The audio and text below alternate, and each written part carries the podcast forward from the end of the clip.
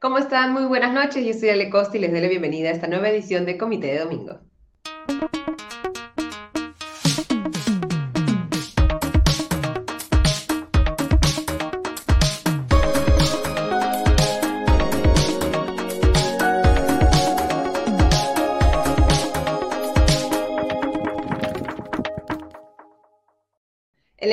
Como no podía ser de otra manera, vamos a revisar a profundidad con el acompañamiento de varios expertos la denuncia constitucional presentada por la fiscal de la Nación, Patricia Benavides, contra el presidente Pedro Castillo esta semana. ¿Qué tan fundamentada está esta denuncia constitucional? Cuáles son, digamos, los fundamentos de prueba que se han entregado hasta el momento, estos indicios listados por esta denuncia de más de 300 páginas, lo vamos a revisar con el abogado penalista Roberto Pereira. Este tema, además de un tema penal, recordemos, tiene un amplio margen político porque la denuncia constitucional ha sido enviada al Congreso y ahora está en manos del Parlamento, de los congresistas, decidir qué van a hacer con esta denuncia ese ángulo político y también el ángulo constitucional respecto a si el Congreso puede proceder con esta denuncia constitucional o no, pese al artículo 117 de la Constitución. Lo vamos a analizar tanto con Javier Albán, abogado y politólogo, como con Paula Tábara, también politóloga. Y como siempre, tendremos su sección favorita, Meme o Realidad, con Mateo Calderón y con Diego Salazar revisaremos qué ha sucedido hoy en los dominicales en tiempo real. Les doy la bienvenida a cada uno de ustedes, a Ángel, a Silvana, a toda la comunidad que se reúne todos los domingos aquí y le agradecemos también a nuestro auspiciador Limaná. En Limaná encontrarás comida deliciosa y natural elaborada con superfoods. Ven y disfruta de un ambiente único en el corazón de San Isidro. Limaná ofrece una amplia variedad de deliciosos platos con opciones keto, paleo, veganos y vegetarianos que estamos seguros te sorprenderán. Empecemos por un breve resumen de lo que ha sucedido esta semana. Nos sorprendimos el martes por la mañana con eh, la decisión del Poder Judicial de aprobar una solicitud del equipo especial de los fiscales para allanar a eh, las oficinas y las viviendas de los seis congresistas denominados los niños que están, son parte también de esta denuncia constitucional. Estos son los congresistas de Acción Popular, recordemos Elvis Vergara de Ucayali, Ilich López de Junín, Jorge Flores de Puno, Darwin Espinosa de Ancash, Raúl Doroteo de Ica y Juan Carlos Mori de Loreto. Estos parlamentarios, recordemos, están siendo investigados por presuntamente ser parte de una organización criminal que sería liderada por el presidente Pedro Castillo y que habría direccionado licitaciones en el Ministerio de Transportes y Comunicaciones. También luego empezamos a ver las imágenes de la detención como parte de este operativo denominado de manera bastante rimbombante Valkyria 2 para detener en sus viviendas a cinco ex asesores del presidente y miembros, en algunos casos, de este denominado buró político o gabinete en las sombras. Ese día se detuvo a Eder Vitón y Viberto Castillo León, ex asesores presidenciales, a Auner Vázquez, ex jefe del gabinete técnico de la presidencia, a Salatiel Marrufo, caserito de la sección en tiempo real ex jefe del gabinete de asesores del Ministerio de Vivienda, y al empresario Abel Cabrera, quien se escapó de ser detenido y además fue, está entre el grupo de los centenares de peruanos que han sido declarados muertos por, este problema del SINADEP durante las últimas semanas. Ha sido Alejandro Sánchez Sánchez, dueño de la casa de Serratea en Breña, que hasta el momento no ha podido ser hallado por la policía ese día que ya estaba bastante cargado de noticias fiscales y judiciales, por la tarde nos sorprendió también esta denuncia constitucional presentada por la fiscal de la Nación, Patricia Benavides, contra el presidente Pedro Castillo. Envió al Congreso esta denuncia constitucional que señala que el presidente Pedro Castillo sería presunto autor de los delitos de organización criminal agravada como líder de esta organización criminal y tráfico de influencias agravado y como presunto cómplice del delito de colusión.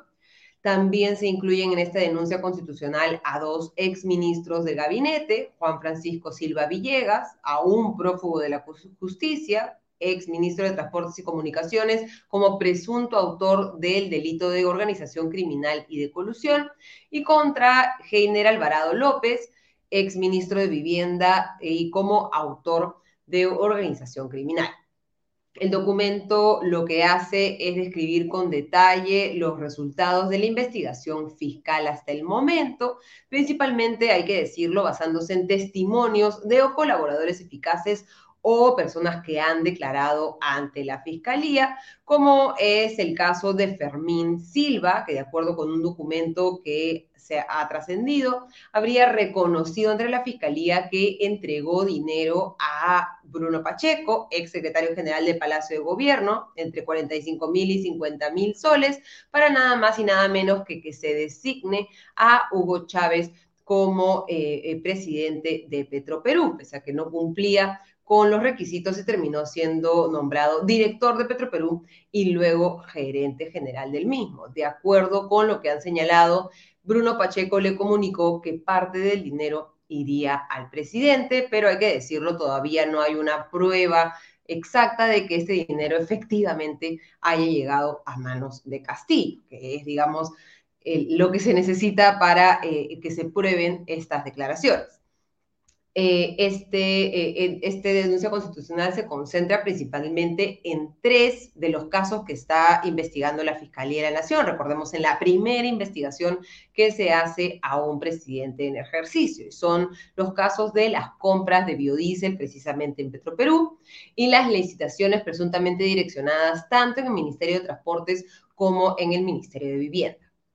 Ahora, ¿qué va a pasar? Lo vamos a ver en detalle en las entrevistas, pero de alguna manera, en resumen, la Subcomisión de Acusaciones Constitucionales del Congreso, que ya ha visto la denuncia, ha dado cuenta de la denuncia el viernes, tendrá que evaluar el documento y decidir si procede o no, y luego seguir una serie de trámites para aprobar la denuncia constitucional, si es que consigue los votos dentro de la Subcomisión de Acusaciones Constitucionales, luego pasar a la comisión permanente y si se obtienen los votos ahí, pasar al pleno del Congreso para que se apruebe la denuncia constitucional y esta regrese al Ministerio Público.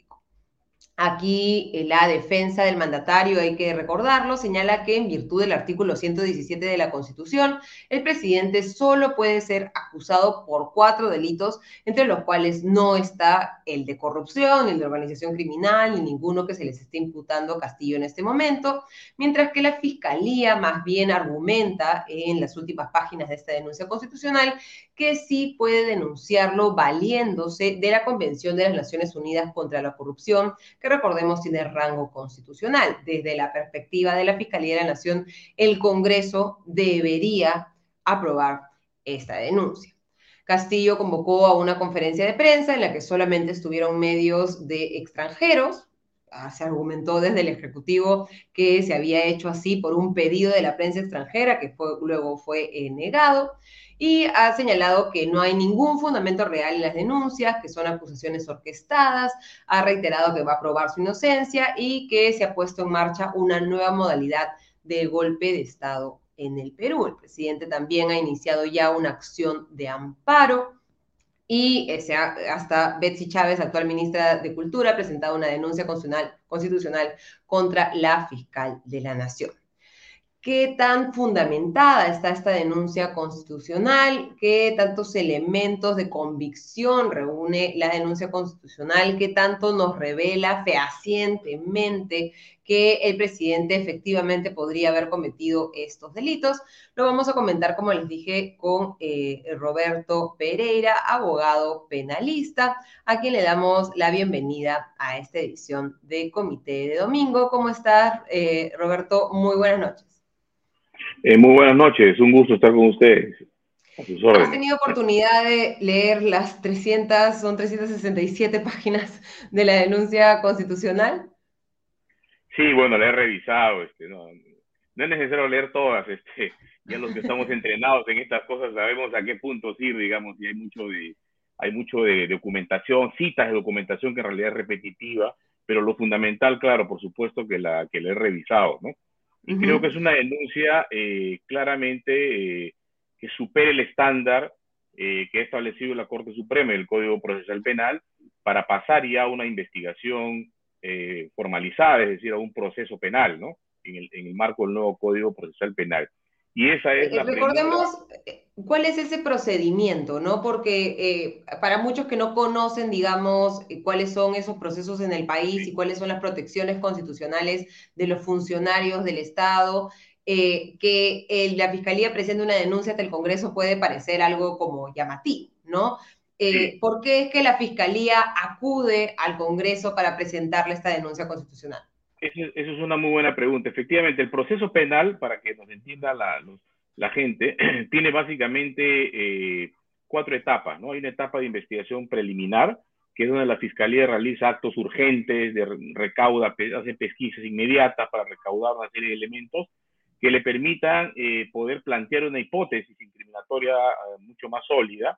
Una vez que recoge esos elementos, pasa a una segunda etapa que se llama la eh, investigación preparatoria, que es ya el proceso penal en sí, solo que es llevado todavía por la Fiscalía. Luego, cuando culmina la etapa preparatoria, hay una etapa intermedia, ¿no? que esa etapa intermedia se pasa ya con una acusación penal, ¿no? luego de haber transitado por la, por la etapa preparatorio. Y hay una cuarta etapa, si se supera eso, que es el juicio, ¿no? Es donde ya se debaten las, ¿no? las, las pruebas, los testigos, se examina ante un juez, ¿no? Entonces, ese es básicamente el, proceso penal. Lo que, en lo que la, cuestión acá se ha planteado porque la Fiscalía eh, quiere pasar de la preliminar a la preparatoria, es decir, quiere iniciar un proceso penal porque considera que tiene una serie ya de, de evidencia que le permiten transitar hacia esta etapa. El problema se presenta porque dentro de ese cúmulo de personajes que están involucrados en los hechos, hay lo que se conoce como personajes aforados, ¿no? Ministros de Estado y el presidente de la República. ¿Por qué son aforados? Porque a esos, a esos funcionarios públicos, por su alta investidura, no los puede investigar cualquiera. Los tiene que investigar la Fiscalía de la Nación y además la Fiscalía de la Nación, para poder procesarlo, dice la Constitución, tiene que haber, tiene que tener la aprobación del Congreso de la República, ¿no? Esto se hace para evitar que, digamos, yo pueda, por ejemplo, denunciar al presidente sin ningún fundamento y hacerlo perder el tiempo en, una, en un proceso legal que no tiene ninguna base, digamos. Exactamente, es un, es un procedimiento que asegura que eh, no existan, pues, elementos de persecución política, elementos espurios, ¿no? En las, en las investigaciones, por eso es que eh, hace que el Congreso autorice a la Fiscalía de la Nación para que la Fiscalía de la Nación inicie el proceso penal contra estos funcionarios. Pero ¿qué pasa en el caso del presidente de la República? Que además del aforamiento, es decir, además del permiso que hay que pedir al Congreso para poder pasar al proceso penal, el presidente de la República tiene una norma especial, solo él la tiene, no la tiene ningún otro alto funcionario más del Estado peruano que están listados en el artículo 99 de la Constitución, que es el artículo 117. El artículo 17 sostiene, efectivamente, como ha señalado, que el presidente de la República solo puede ser acusado, y acá hay, un primer problema, porque mucha gente confunde esta acusación a la que se refiere la Carta Constitucional con la acusación penal. No tiene nada que ver. La acusación penal se da en una etapa muy posterior, previo a la etapa intermedia y previo al juicio oral. Acá estamos hablando de la acusación constitucional. Cuando el 117 dice que el presidente solo puede ser acusado, quiere decir, el presidente solo puede ser autorizado por el Congreso para procesarlo por estos cuatro supuestos, ¿no? eso se refiere ¿Qué es lo que está pidiendo la Fiscalía en este momento? Exactamente, exacto. Entonces, eh, esa es lo que, eso es lo que está, a eso se está aferrando el presidente de la República y su defensa para eh, impedir que la Fiscalía transite hacia la investigación preparatoria, es decir, al procesamiento penal. ¿Y por qué lo hacen? Porque si una persona es procesada, ¿no? ya no simplemente investigada de manera preliminar, sino que ya tiene la condición de procesado, se puede dictar contra estas personas una serie de medidas, medidas restrictivas de derecho que afectan, por ejemplo, la libertad personal, la libertad ambulatoria, se pueden dictar medidas reales, embargos, ¿no? impedimento de salir del país, levantamiento de secreto de comunicaciones, es decir, la Fiscalía tiene más poderes investigativos, ¿no? Eh, para poder eh, eh, alcanzar la verdad de los hechos. Y es por eso que se oponen a que se transite, en el caso del presidente de la República, a, ese, a esa etapa. Y eso ha generado pues una discusión de bastante calado eh, en, la, en, la, en, el ámbito constitucional y penal.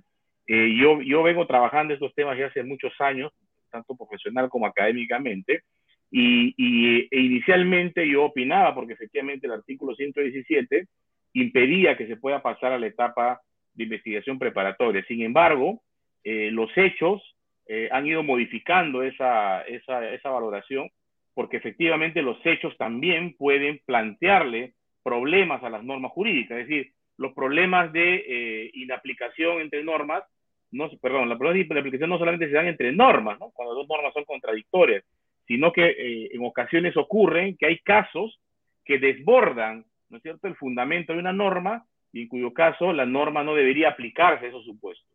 Es, creo que este es el caso del presidente de la República, es lo que se conoce en derecho como una laguna axiológica, es decir, hay un, eh, hay un caso, ¿no?, que eh, el legislador o el constituyente nunca lo pensó, ¿no?, pero que contiene una serie de elementos relevantes que hacen imposible aplicar la norma al caso, porque si la aplicas, el resultado va a ser absurdo.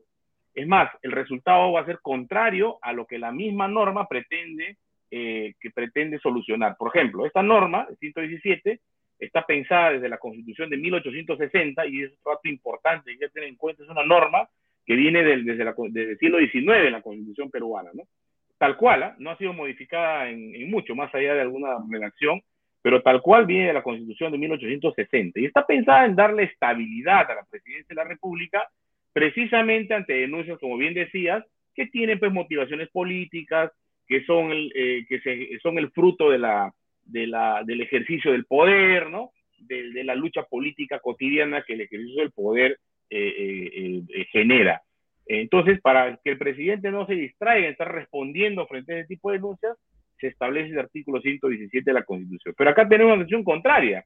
Acá tenemos a un presidente con evidencias bastante sólidas de que lideraría una organización criminal desde el poder, ¿no es cierto?, que está encaramado en, el poder, en la más alta posición del poder, pero lo más grave desde mi punto de vista es que está utilizando el poder para interferir con la acción de la justicia. Y eso sí es inaceptable en cualquier democracia. Entonces, si aplicáramos el 117, estaríamos produciendo el resultado absurdo de que la Constitución permite que un mandatario se encarame con una organización criminal en el Estado para delinquir para cometer delitos graves de corrupción en este caso, pero además para impedir que los otros poderes del Estado, o sea, el Ministerio Público, el Poder Judicial, hagan su trabajo, cumplan con sus funciones constitucionales y además con mandatos claros en la Constitución de luchar contra un flagelo terrible contemporáneo que es la corrupción eh, gubernamental. Entonces, ningún artículo constitucional puede soportar el impedir que se procese a un presidente en esas condiciones porque si no, como digo, el resultado tiene un resultado eh, interpretativo absurdo, en contra de muchas otras normas y valores que la Constitución establece. Ahora, esto no es nuevo, ¿ah? yo no estoy inventando acá la pólvora, esto ya lo, dice la teoría del derecho hace muchísimos años. Eh, hay un famoso caso, el Rick versus Parmen, en 1898 en Nueva York. Eh, la Corte Constitucional Colombiana en 2017 impidió, por ejemplo, que el marido que había matado a su mujer eh, pidiera la pensión de sobrevivencia, ¿no?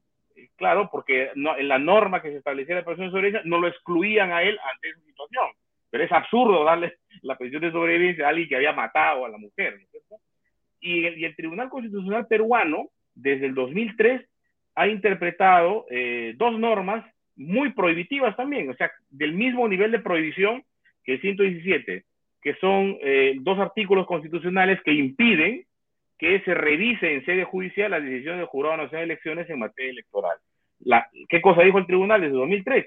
Si esta norma se aplica de manera absoluta, vamos a dejar en indefensión a gente que es afectada en sus derechos por decisión del Jurado Nacional de Elecciones o que eh, afectan una serie de principios que también forman parte del fundamento del orden constitucional. Y por lo tanto, desde esa fecha, el Tribunal Constitucional abrió la puerta para que se revisaran esas decisiones en sede en sede jurisdiccional, porque de lo contrario se iba a generar un desajuste valorativo con la, con la Constitución, impidiendo que otros bienes, otros valores también eh, tengan vigencia, como eh, ocurre en este caso con el artículo 117 de la Constitución. Por lo tanto, yo creo que esa es una salida interpretativa eh, frente al artículo 117, frente a su formulación tan absoluta y frente a los aspectos de mucha relevancia constitucional que tiene un caso como el que tenemos ahora.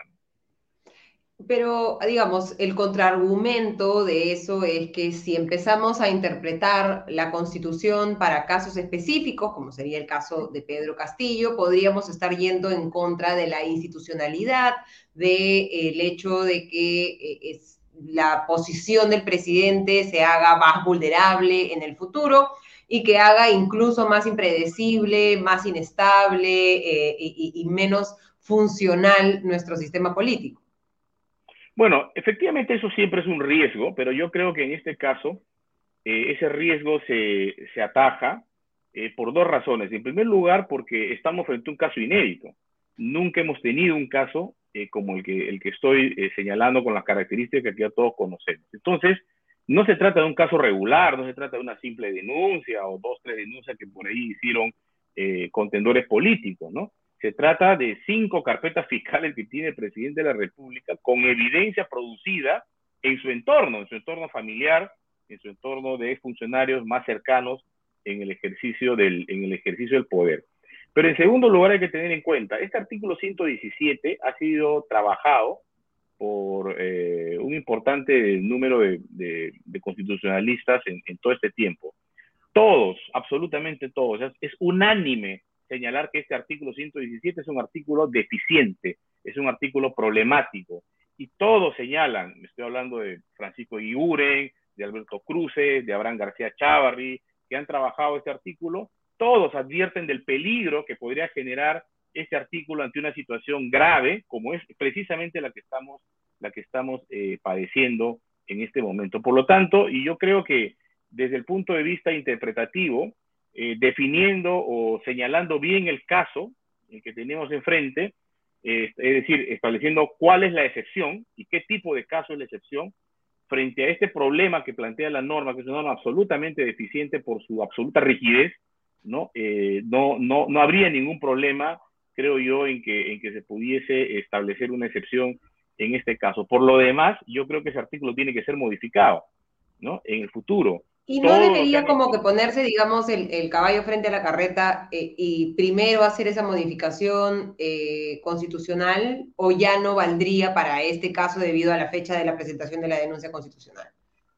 E, ese es un buen punto, porque además de un problema de, irretractividad, lo que tendría es un cuestionamiento de eh, estar legislando con nombre propio, ¿no? Es decir, estás legislando, estás cambiando una norma constitucional en medio de una denuncia ya presentada, ¿no es cierto?, pensando en, el juzgamiento del presidente de la República y eso creo que sí podría traer más, eh, más problemas. Yo soy consciente que esta interpretación es compleja, no, no es fácil, eh, es difícil de hacerlo. Lo único que pongo en el debate es que existe, jurídicamente es, plausible, eso, esto se ha dado, la doctrina ha trabajado el tema de las lagunas axiológicas, eh, hay bastante literatura sobre la materia y por lo tanto no sería no, no es una cosa extraña ni, ni sacado de, de, la manga, una interpretación exótica. Ahora bien, si, a pesar, si independientemente de esto también califica, por ejemplo, la vacancia presidencial, ¿no es cierto?, la acusación por infracción a la Constitución, eh, bueno, ese es otro tema,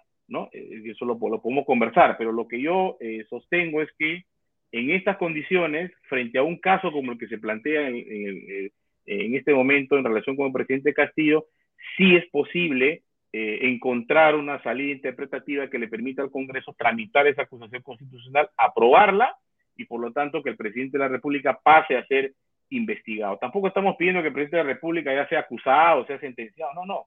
Simplemente lo que pide la fiscal de la Nación es permítanme investigar al presidente a través de una investigación formalizada, ¿no?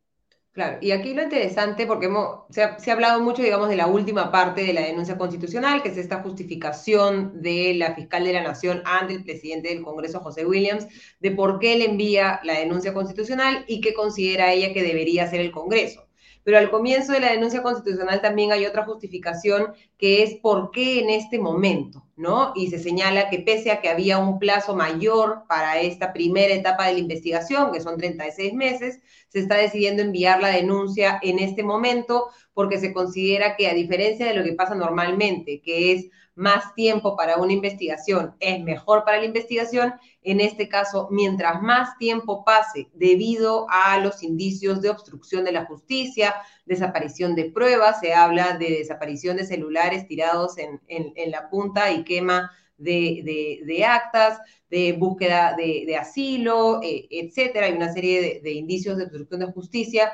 Esperar más tiempo iría en contra de la búsqueda de eh, la verdad, digamos, en, este caso en particular. Sí, sin duda. Cuando una investigación preliminar ¿no? Eh, comienza a ser enriquecida con una serie de, información incriminatoria, ¿no? Hace necesario pasar a una etapa de formalización, porque en la etapa de formalización, como decía, el Ministerio Público cuenta con mayores poderes investigativos. Puede dictar prisiones preventivas, puede dictar impedimento de salida del país, aunque también lo puede hacer en sede preliminar, pero digamos ya desde otra perspectiva acá, eh, puede eh, levantar el secreto de comunicaciones, la reserva tributaria, eh, puede dictar medidas de incautación, ¿no? allanamientos, es decir, tiene cuenta con una mayor amplitud de, eh, poderes para investigar, así es, y además, y además de manera mucho más orientada, porque ya cuenta con evidencia que le permite afinar bastante su, eh, su estrategia, su estrategia eh, procesal, ¿no? Entonces, recordemos también que se han dictado detenciones preliminares contra muchas personas, que tiene un plazo de 10 días. En 10 días esas detenciones van a, van a caducar y se necesita pasar ya, si la Fiscalía considera que estas personas requieren seguir privadas de su libertad, eh, hay que pasar a una investigación, eh, perdón, a una prisión preventiva, y la prisión preventiva solo puede darse en una investigación formalizada. Y en el caso del presidente, eh, además de todo lo que acabo de decir, estamos pues frente al imputado de liderar la organización criminal que tiene el poder, el poder precisamente de interferir con las investigaciones. todos los días vemos, no, no dichos, ¿ah? Vemos evidencias. Hoy día hemos visto unas imágenes del señor Beder Camacho entrando a diversas embajadas, ¿no? Es, es, imposible pensar que un secretario general pueda ir a hacer eso, o un asesor, sin el permiso del presidente de la República, porque está hablando con un diplomático, ¿no? Está yendo a una embajada de un país, de un país extranjero. Por lo tanto, eh, creo que eh, las razones por las que la fiscal de la Nación eh, necesita pasar a una investigación preparatoria y procesar además al presidente de la República, comprender en ella al presidente de la República, están más que justificadas.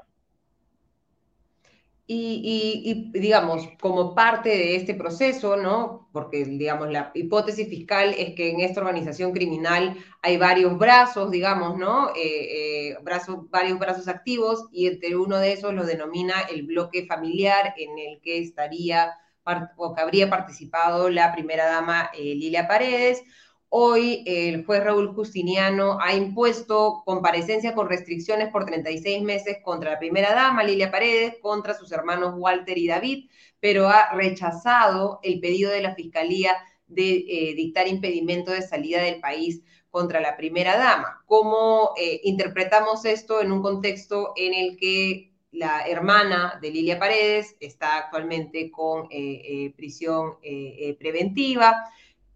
Está cambiando un poco la actitud del Poder Judicial frente a este proceso o hay un respeto por la investidura de la primera dama? ¿Cómo leemos un poco esta, esta, mm. esta decisión, esta última decisión del Poder Judicial? Yo, yo creo que las medidas coercitivas de carácter personal en realidad mm, no tienen una naturaleza punitiva, no tienen una naturaleza instrumental, cautelar. Eh, y en el caso del impedimento de salir del país, ya la Corte Suprema ha establecido que eso solo procede cuando el procesado eh, tiene una, red de contactos en el exterior que le permita eh, eludir la acción de la justicia en ese lugar, ¿no? Es decir, que tenga personas conocidas allá, eh, que tenga capacidad económica para poder este, estar en el extranjero, que conozca el lugar donde, ¿no? Residencia, en fin, que tenga una infraestructura, esa es la palabra que ha empleado la Corte Suprema, una infraestructura que le permita eludir la acción de la justicia saliendo del país, ¿no? Entonces creo que en el caso de la señora Isla Paredes efectivamente eso no existe, ¿no? Eh, es una persona más bien afincada acá, ¿no? Este, eh, profesora, ¿no? Que más bien su, el, riesgo, el riesgo de fuga o el riesgo procesal están asociados a otro tipo de peligros, que son, creo yo, los que se solventan con este impedimento, estas restricciones que le han impuesto en el, en el proceso. Lo cual no quiere decir que en el futuro, ante la aparición de evidencias que la involucran, ¿no es cierto?, de manera mucho más intensa en la comisión de los delitos que se le imputan, pero además en actos concretos de entorpecimiento a la investigación o de eh, eventual fuga, se le puedan imponer medidas eh, restrictivas, como por ejemplo la prisión preventiva, ¿no? Eso, eso no está descartado. Las medidas cautelares, al ser instrumentales, eh, pueden decaer o pueden incrementar sus necesidades de imposición. Y quería eh, transmitirte una, una pregunta de, de, uno de los que nos están siguiendo aquí y nos dice, ¿no? Me puedes preguntar si una corroboración es una prueba, ¿no? Porque, digamos, estamos aprendiendo tantos términos penales estos días, ¿no? Elementos de convicción, este, etcétera. Eh, ¿Qué, en qué punto estamos, digamos, en qué punto es necesario estar en este momento para la denuncia constitucional y cuál es la diferencia entre estos conceptos? ¿no? Sí, bueno, a, ver, técnicamente olvidémonos de prueba. La prueba no existe si no reciben el juicio oral. ¿ya? La prueba técnicamente es aquello que permite una condena contra una persona. Y eso se obtiene en el juicio oral. ¿ya? Que está en el futuro incierto, digamos, en este momento, en este caso en particular. Exactamente. Eh, técnicamente el término prueba alude a eso, ¿no? A una evidencia incriminatoria que se, somete a la contradicción, a la publicidad, se contrasta con las pruebas de descargo y, y después de eso se genera convicción de que efectivamente tiene una, una, un sentido incriminatorio. Eso es técnicamente prueba. Lo que hay antes son evidencias, ¿no? Son evidencias, son hechos que apuntan a formular una hipótesis, a sostener una hipótesis de investigación a sostener hipótesis para poder eh, dictar medidas de carácter personal, de carácter eh, patrimonial contra los, los, investigados. Y esas pruebas solamente deben tener determinada calidad, ¿no? Calidad de información. Eh, son pruebas que además se suelen evaluar en conjunto, no basta a veces una, una sola evidencia, se necesitan varias evidencias, ¿no? Que generen básicamente, que generen la convicción de que los hechos que se revelan de esos, de la suma de esos elementos concatenados, ¿no? Valorados en conjunto, no existe ninguna explicación alternativa razonable si no es que la comisión de un delito.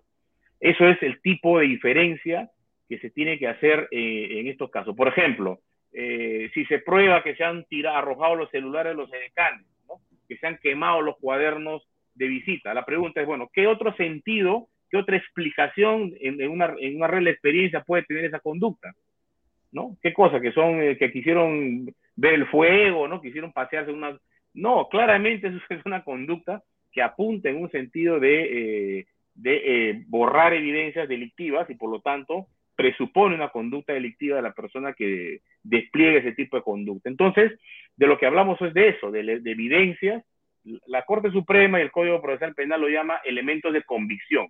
Es decir, son datos objetivos, documentos, eh, eh, testimonios, eh, declaraciones de colaboradores eficaces, declaraciones de investigados, ¿no? que apuntan en un sentido determinado que no tienen una explicación alternativa distinta que la de revelar la comisión de un ilícito. Entonces, ese es el estándar con el que se trabaja. Ahora, ese estándar va, la Corte Suprema también ha establecido que va va en aumento.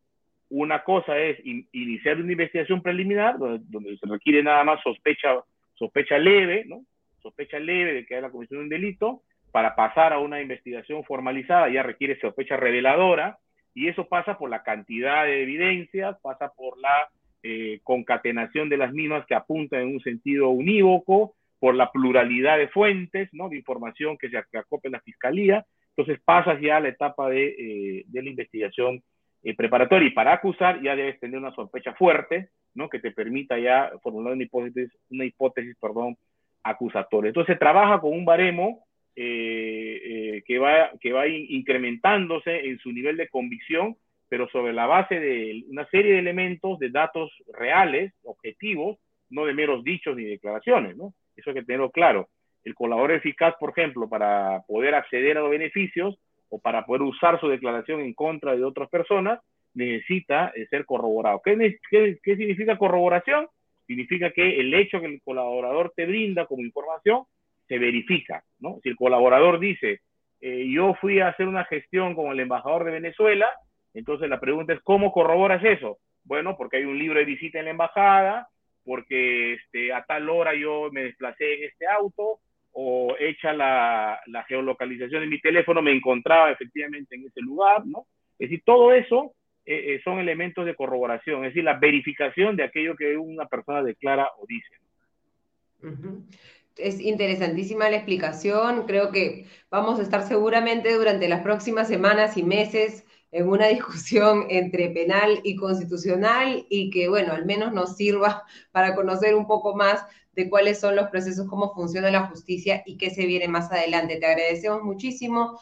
Ha sido Roberto Pereira, abogado penalista, con una explicación creo que bastante clara. La parte ya constitucional, política, la vamos a ver en, la siguiente entrevista, en la que sospecho las posiciones van a ser distintas a las que hemos conversado contigo, eh, Roberto, pero creo que en ese debate, en esa discusión, vamos a estar y creo que es bueno ir aclarando los puntos sus órdenes. Buenas noches. Muchísimas gracias, eh, Roberto.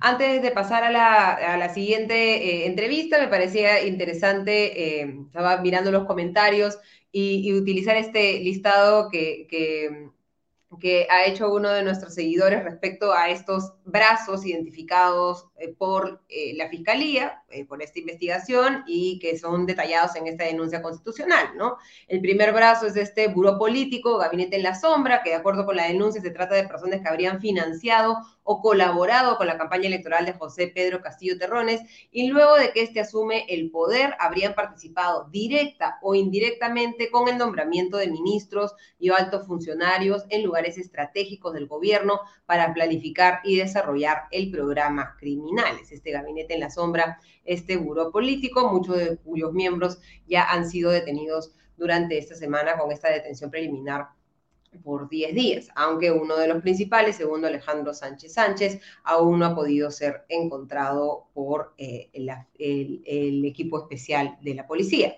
El segundo es este brazo congresal, el de los niños en el Congreso, ¿no? En el quienes tenían como función brindar respaldo a la gestión del presidente, votando en contra de mociones de vacancia, censuras e interpelaciones de ministros, emitiendo votos a favor de la cuestión de confianza planteada por el Poder Ejecutivo. Sin embargo, como ha mostrado el periodista Martín Hidalgo del diario El Comercio, no se ha encontrado hasta el momento una consistencia en el apoyo de estos seis congresistas denominados los niños en estos votos por ejemplo, de vacancias o de, eh, em, de, censuras a ministros y por lo tanto habría que trabajar un poco más en el fundamento de cuál es ese eh, eh, dar y, a cambio de este apoyo para entregar licitaciones. El brazo familiar, que es la primera dama y sus familiares, Jennifer Paredes, etcétera, y el resto de los brazos está el brazo eh, lobista, en el que están los ahora eh, colaboradores eficaces eh, Samir Villaverde y etcétera, y Karelim López, por ejemplo. Está el brazo ministerial, en el que están, digamos, los ministros operadores, entre los que estaría Juan Silva y, y Heiner Alvarado, y el, el brazo que es el brazo obstruccionista, que es, de acuerdo nuevamente con la denuncia constitucional, el que se habría encargado de la intimidación a testigos, a colaboradores, etcétera, que creo que es la parte más eh, reveladora e interesante de esta denuncia constitucional, cuáles elementos han encontrado hasta el momento que indican que desde el Ejecutivo y de acuerdo con la hipótesis fiscal con eh, la supervisión y orden del presidente, se había trabajado para destruir pruebas, para eh, buscar eh, la, huida de Bruno Pacheco, incluso financiar su estadía en la clandestinidad. Lo hemos revisado hasta ahora desde el punto de vista penal, pero ahora vamos a mirarlo, como les decía, desde el punto de vista constitucional y político, porque como también bien nos comentaban en, en los comentarios hoy, este es un tema que se va a decidir por los votos en el Congreso, así como la vacancia, y en este caso en particular, y lo vamos a conversar con ellos, se necesitan menos votos que en la que se necesitaría, por ejemplo, para una vacancia presidencial. Vamos a contar con la presencia de la politóloga Paula Tábara y del abogado y politólogo Javier Albán, a quienes les damos la bienvenida a esta edición de Comité de Domingo. ¿Cómo están, Javier, Paula? Muy buenas noches. Hola, Ale, buenas noches. Hola, Muchísimas gracias por acompañarnos. Esta noche. Empezamos con Javier para, digamos, este, continuar en el, en el lado del, del, análisis eh, legal. Desde tu perspectiva eh, y desde, digamos, la perspectiva constitucional, coincides un poco con la posición que ya han defendido bastantes eh, penalistas respecto a que en este caso se debería buscar una excepción al artículo 117 de la Constitución para evitar esta, digamos, este resultado absurdo en el que eh, el artículo 117, digamos, este, genera un resultado contrario al que debería o al cual era el espíritu que debería haber buscado? Em, yo coincido con la preocupación que probablemente motiva a muchos de ellos. Coincido con que es muy seria la denuncia, el fondo de la denuncia, pero no coincido con la interpretación. Me parece una interpretación equivocada y es una interpretación muy estirada. Eh, y utilizar interpretaciones muy estiradas eh, es, o sea, no es lo más este, adecuado, no es lo mejor, eh, salvo que sea la única opción.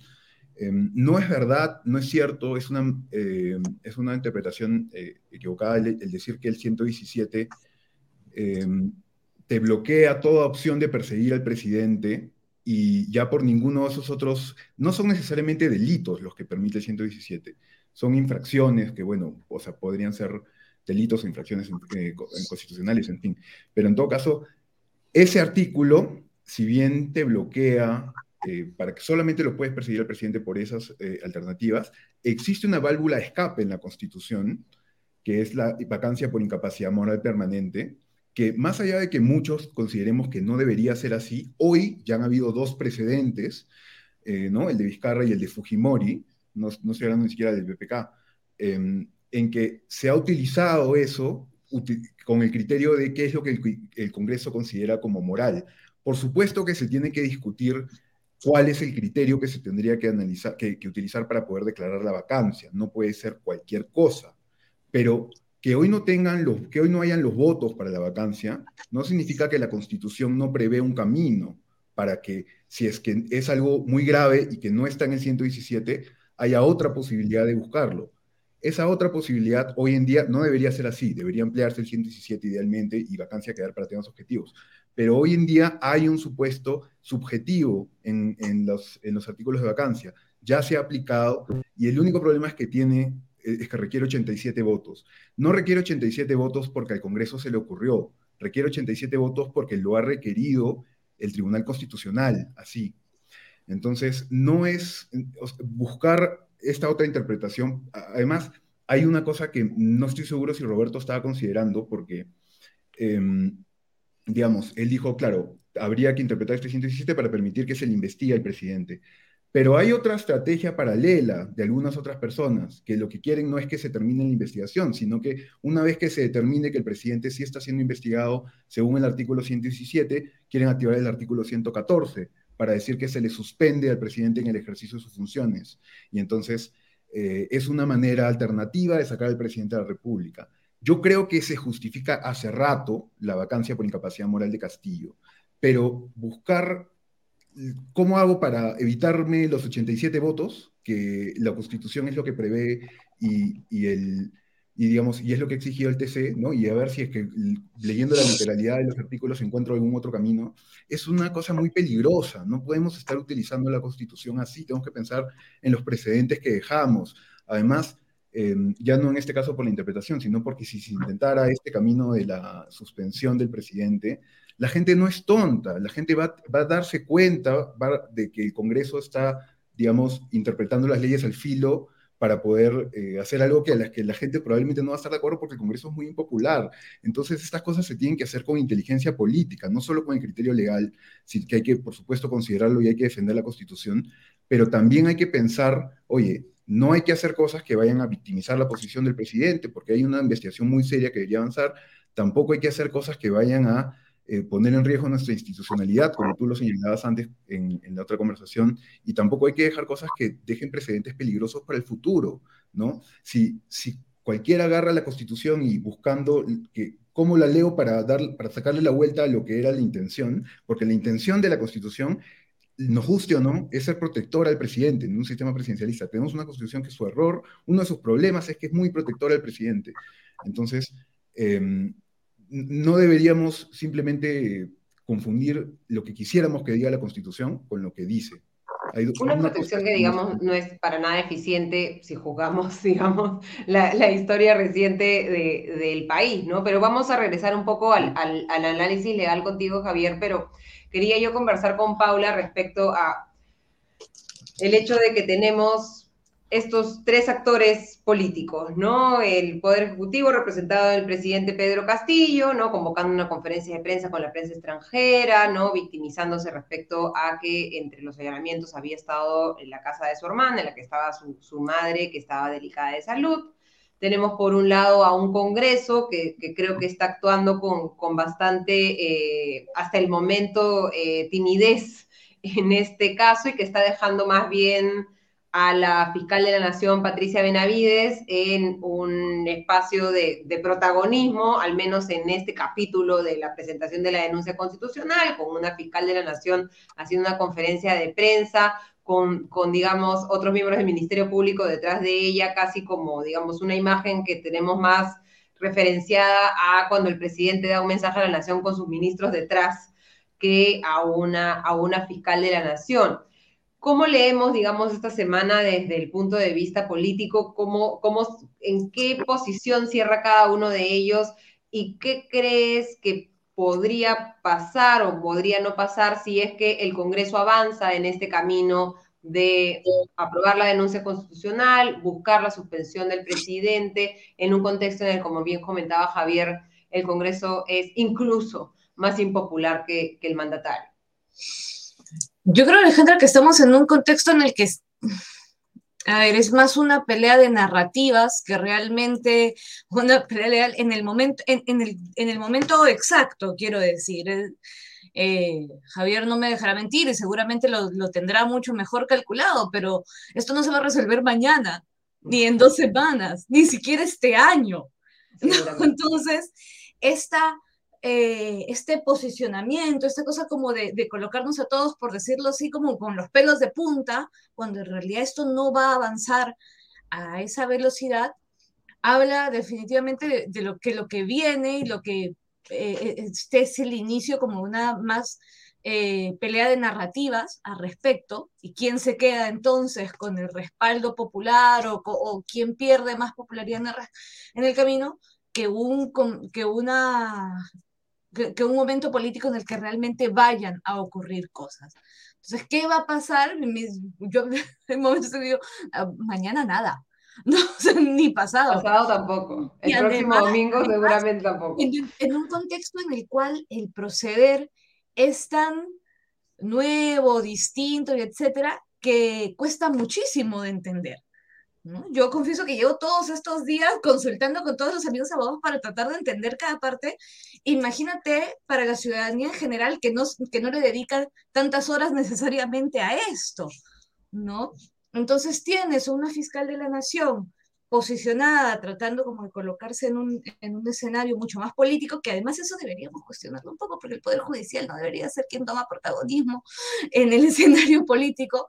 pero es la realidad, es lo que ha sucedido esta semana, ¿no? Sí, pero yo creo que está directamente vinculado con un Parlamento que no está capacitado para hacer ese tipo de análisis tampoco.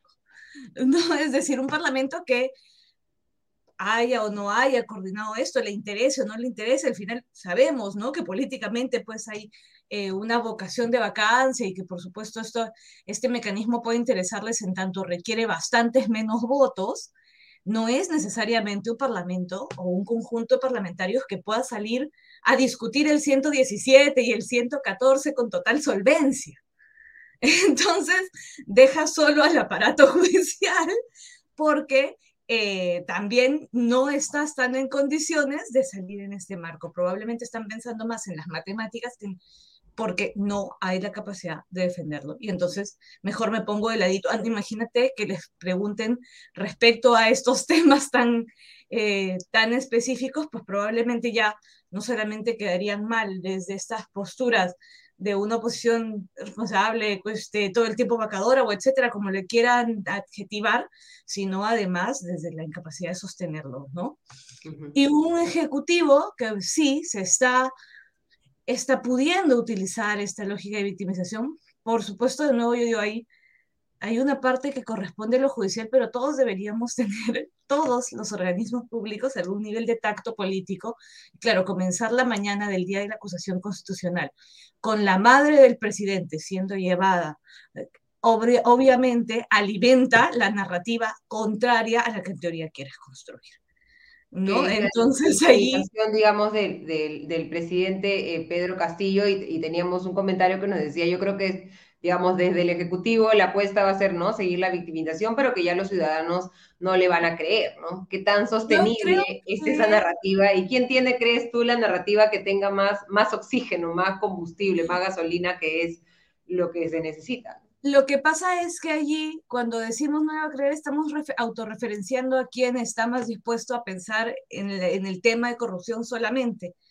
Pero sí hay un conjunto de ciudadanos y ciudadanas que pueden percibirlo de otra manera. Y recordemos que el presidente, lo hemos dicho varias veces, no necesita que el 50 más 1 de la, de la población le apoye.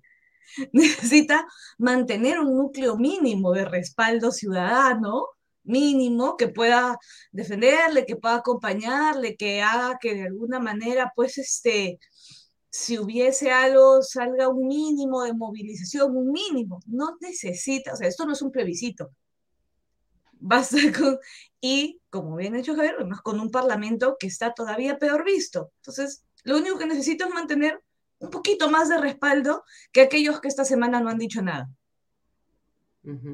¿No? Este, el, el momento político va a ser largo y va a ser, yo creo que va a ser este durante los meses que vengan, o sea, esa pelea por la narrativa y por quién se queda con qué era verdad o qué no, o qué, qué era... Tiene la última palabra, digamos, ¿no? Claro, quién, está, quién es víctima, quién es, quién es el malo, quién es el bueno, digamos, este, mucho más presente eso que la discusión legal, porque la discusión legal tiene su complejidad. Y, es interesante un poco lo que planteas, Paula, que sí, ¿no? Estamos, vivimos ya más o menos a un paso del, del, ataque cardíaco constantemente en el Perú, ya nos deberían dar ansiolíticos como, como digamos, este, gratuitamente a todos para ayudarnos a, superar la, la, coyuntura y estamos, digamos, en estos días posteriores a este hecho inédito, nuevamente un hecho inédito, difícil de procesar, tratando de entender. Recién habíamos entendido por qué que el presidente no, hasta el momento no se le había podido investigar y ahora sí se le puede investigar y ahora tenemos que pasar, digamos, al siguiente capítulo, ¿no? ¿Qué, qué, qué viene eh, adelante, eh, Javier? ¿Cuál sería, digamos, el, la línea de tiempo, entre comillas, normal eh, de, de, este nuevo capítulo que se inició el martes con la, con la denuncia constitucional presentada ante el Congreso? Yo coincido mucho eh, con Paula, no, no creo que mañana pase nada, ¿no? ni tampoco la próxima semana necesariamente. Eh, no estoy seguro de qué es lo que vaya a hacer el Congreso, si va a decidir empujar esto, esta interpretación del 117, si se lo va a dejar allí o va a intentar moverse por el, 114. Eh, al final, lamentablemente, para muchas de estas cosas, como ya se ha comentado, van a importar más los votos que la interpretación de fondo. Eh, quienes nos importan estas cosas somos unos pesados de acá rato estar hablando de la interpretación de fondo y, y el porqué de las cosas, porque, me, porque creo que, que, es, que es importante y es peligroso estar jugando con, con, con las, con, digamos, con interpretaciones del filo de la ley para salir de, de casos como este, ¿no? Pero definitivamente es una cosa que va a demorar. Una acusación constitucional tiene varios, varias etapas, como tú habías dicho. Entonces, incluso si el Congreso decide empujar la acusación eh, en lo que sería una interpretación equivocada desde mi punto de vista y que más bien sería un error, no solo sería una interpretación inconstitucional, sino que sería un error político porque va a lograr lo contrario. Eh, yo creo que va a lograr victimizar al presidente. Em, eso igual tomaría mucho tiempo y tomaría, tomaría varias eh, semanas para que pase la primera etapa, que se tiene que elaborar un informe en la subcomisión de acusaciones constitucionales, luego se tiene que pasar a la audiencia permanente, como has dicho, ahí son más tiempo, eh, van a ser varios meses, ¿no? Yo no sé si esto necesariamente se resuelva este año. Eh, por eso creo que es, es importante, digamos, que la ciudadanía... A ver, aquí hay dos actores que son, creo que muy importantes. El Congreso, eh, y sobre todo la oposición, tendría que, no tendría, me parece a mí, que estar buscando cuál es la interpretación constitucional que me saca de esto sin tener que sumar 87 votos, sino que tendría que estar haciendo es política, es buscando esos 87 votos, haciendo política para explicarle a la gente que no esté convencida por qué es tan grave lo que está ocurriendo desde el Ejecutivo, ofrecer un plan alternativo, por ejemplo, eh, que la vacancia por, incapacidad moral pueda venir con adelanto de elecciones, no sé, o ofrecer una alternativa, ¿no? ofrecer un, camino, tendría que trabajar políticamente el Congreso, y no lo está haciendo de esa forma, simplemente está buscando como, pensando como que el pueblo no importa, la gente no importa, yo voy a buscar la, salida, eh, la lectura que más me convenga para que ya, esto lo empujo. Ese es un actor que debería estar actuando y no está actuando. El otro actor es la ciudadanía, ¿no? deberíamos eh, cada vez involucrarnos eh, más en estas cosas, en interesarnos en discutirlo. Es bien difícil, hay una coyuntura que nos tiene distraídos también en otros problemas más inmediatos a mucha gente, pero eh, finalmente la democracia también va a depender un poco de, eso, ¿no? si, asumimos nuestro rol, seguimos teniendo estos debates que son muy, muy productivos, ¿no? Seguir conversando esto como ciudadanía y que cada quien se vaya formando su propia opinión, creo que es, es, muy importante. Eventualmente que sería, sería ideal que también la ciudadanía salga a manifestarse, ¿no? Em, pero bueno, eso tampoco está pasando. Sí, y, digamos, está en el recuerdo de todos, ¿no? Eh, eh, eh, las protestas, los resultados terribles, ¿no? De, de, los muertos que hemos tenido que lamentar en las protestas contra, contra el Manuel Merino, pero vemos todavía a la ciudadanía no sumándose, digamos, bueno, porque estamos todos tratando de entender qué creo que es lo, que es lo que está sucediendo o qué es lo que podría pasar. ¿Ves tú, Paula, tienes esa misma lectura respecto que el Congreso no está, digamos, tratando de leer la calle, no está tratando de, manejar lo que podría ser la percepción de sus decisiones y más bien solamente pensando en esta matemática de cuál es la solución que, que, requiere menos eh, eh, negociación política entre las bancadas, menos votos y por lo tanto que me da este resultado eh, lo más rápido posible. ¿Y sientes tú o, en qué escenario crees tú que se daría una, digamos, presencia en las calles de la ciudadanía en, en este caso? yo voy a sonar bien doña Pésima, pero cuando desde el 28 de julio del año pasado el Congreso se ha interesado en leer la calle.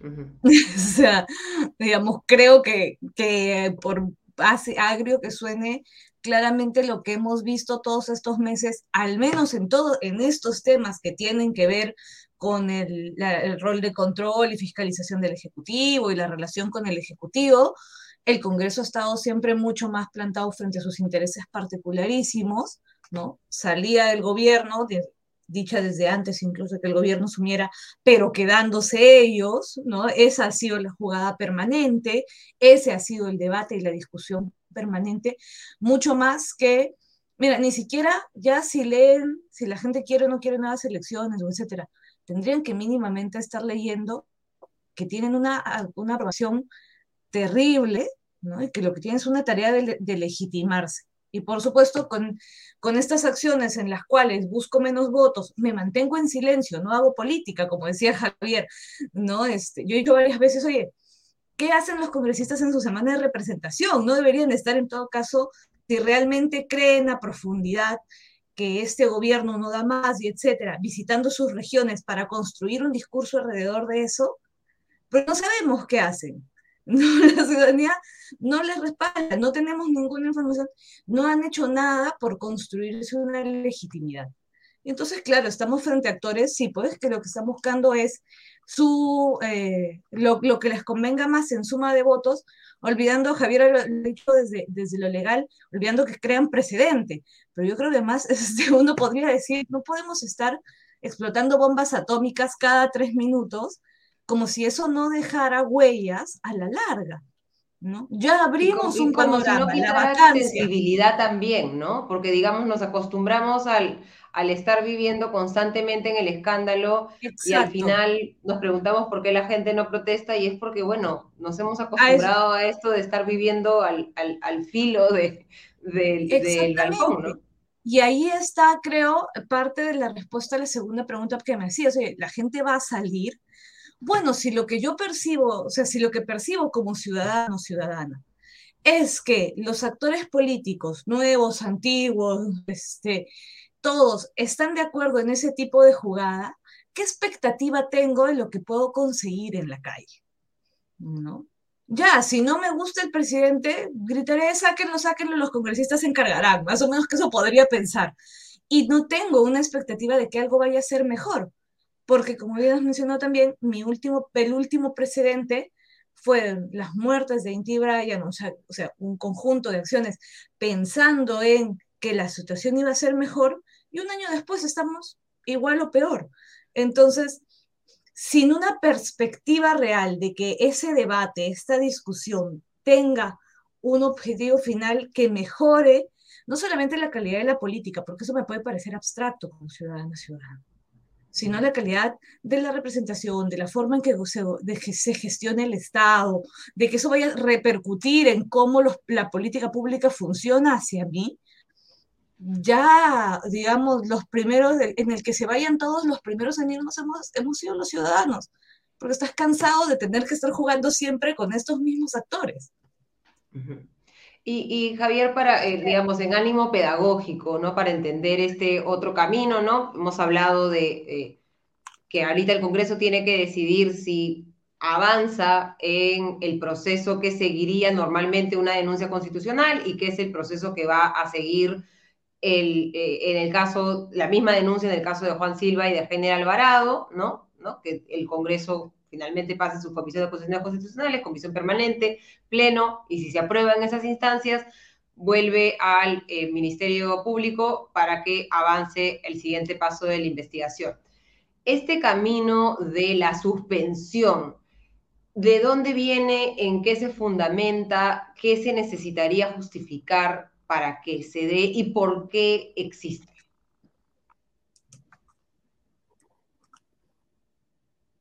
Eh, no te escucho, creo que estás con el micrófono apagado, Javier. Sí, me apagué el micrófono. A ver, la suspensión era, eh, es el, artículo siguiente al artículo de la vacancia. ¿no? Y la idea es que hay momentos en los que el presidente está incapacitado temporalmente, ¿no? Y entonces cuando está incapacitado, incapacitado temporalmente o cuando está investigado por la Fiscalía en el marco del artículo 117, en teoría ahí se puede suspender al presidente. Eso no lo hemos hecho con esta constitución y por eso de nuevo entra eh, a la, discusión de qué, cuál es el requisito que se tendría que cumplir, etc. Pero lo que definitivamente se necesitaría para el 114 es interpretar que estás investigando al presidente en el marco del 117. Entonces, tendrías que antes hacer esta interpretación del 117 que sí te permite investigarlo por corrupción. Yo creo que no, no, esa interpretación es equivocada porque no se necesita llegar al 117, puede ir por la vacancia, que es otro camino.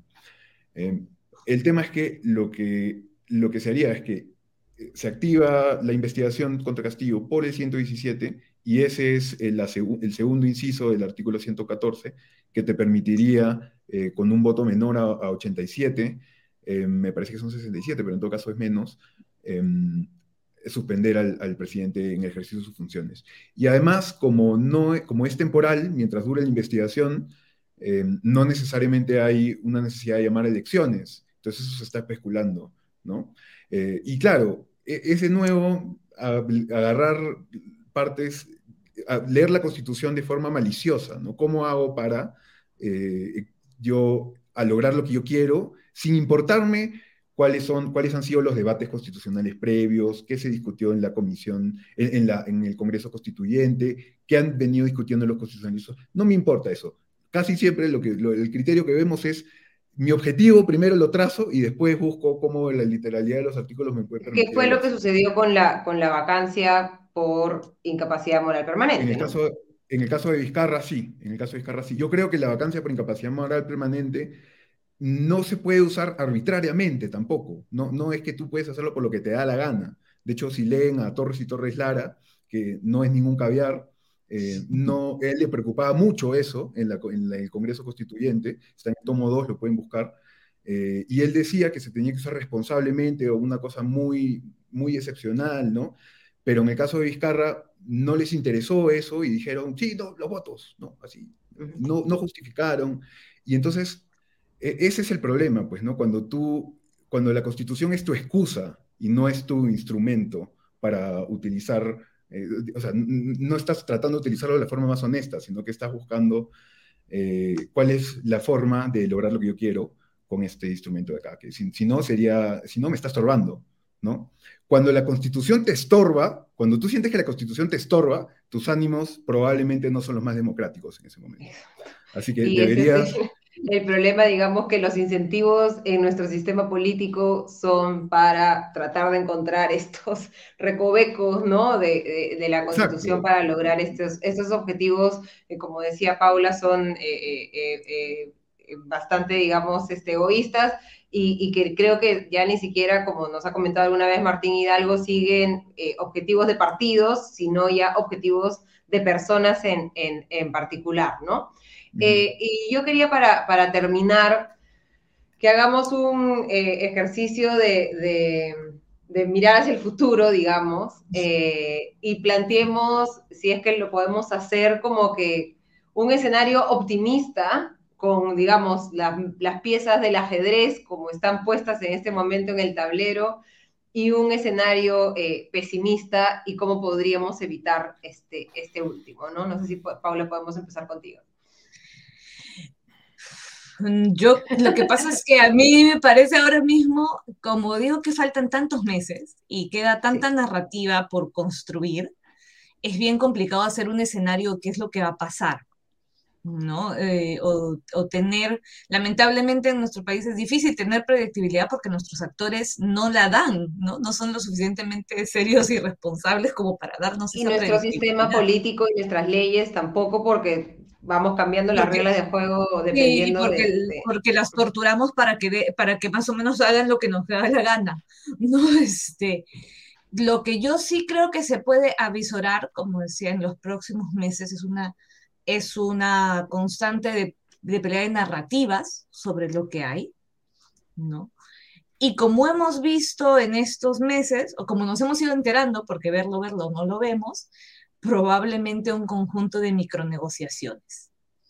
Es decir, si de un lado hay un intento por necesitar la menor cantidad de votos posibles, esto implica que del otro lado, así como hubo en un momento un conjunto de negociaciones para garantizarse los 44 parlamentarios que bloquearan cualquier intento de vacancia, pues quizás nos, nos vayamos enterando, ¿no? Porque eso no lo vemos públicamente, de eh, micronegociaciones para tratar de bloquear incluso esos votos menores que se necesitan ahora. Eso sí creo se puede decir de, los, de lo que viene eh, en este futuro de, corto, mediano plazo, hasta que llegue el momento pues, de, discutir el, el asunto, ¿no? Y que pone las cartas nuevamente en manos de congresistas en particular e intereses particulares personales. Intereses particulares. Yo ahí aconsejaré mirar con mucho, mucho ojo eh, la discusión sobre presupuesto público que se venga ahora en las próximas semanas, porque es en la discusión de presupuesto público donde... en el anexo 5, donde se eligen los proyectos que van donde a se eligen los proyectos de donde uno ve realmente eh, buena, donde uno puede percibir buena parte de ese tipo de negociaciones. ¿no?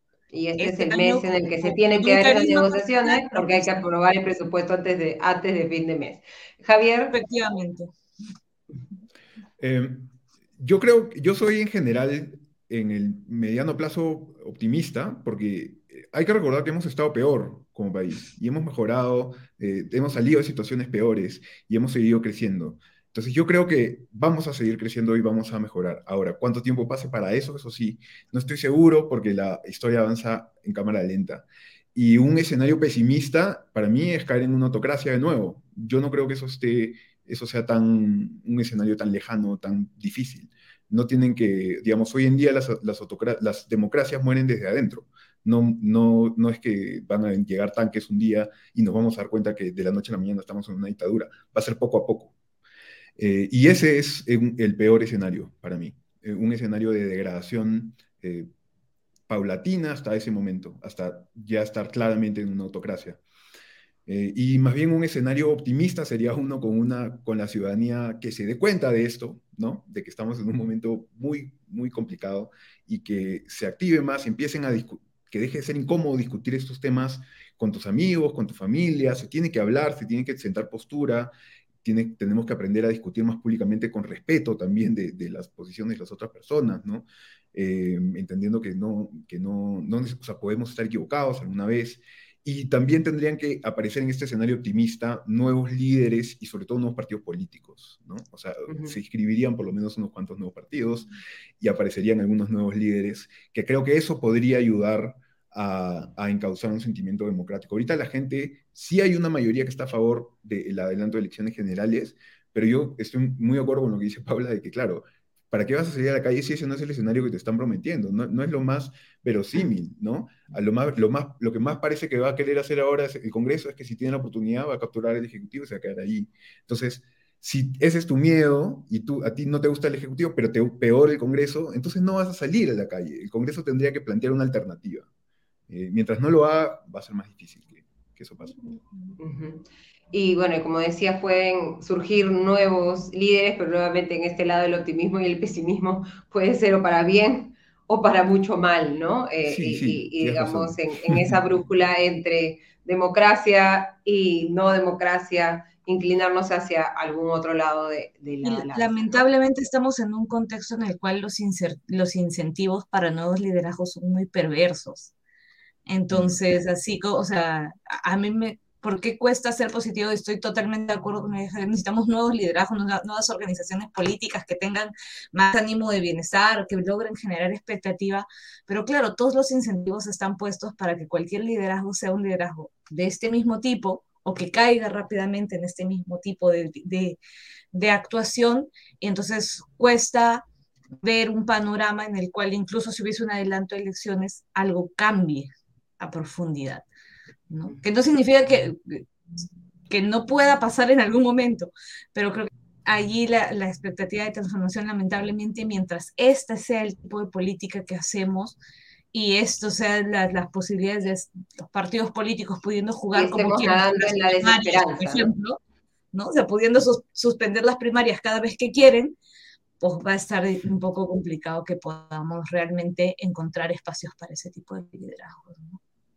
Perfecto, les agradecemos muchísimo a ambos. Este es un tema que recién estamos empezando a debatir, que vamos a darle varias vueltas, interpretaciones, van a ser eh, múltiples, pero creo que hemos llegado a definir al menos algunos conceptos útiles para que cada uno de nosotros pueda ir formándose una opinión y navegando lo que van a ser seguramente eh, mares bastante turbulentos en los próximos meses. Muchísimas gracias al abogado politólogo Javier Albán y a la politóloga Paula Tabra. Muchísimas gracias a los dos. Gracias, chao. Hasta la próxima.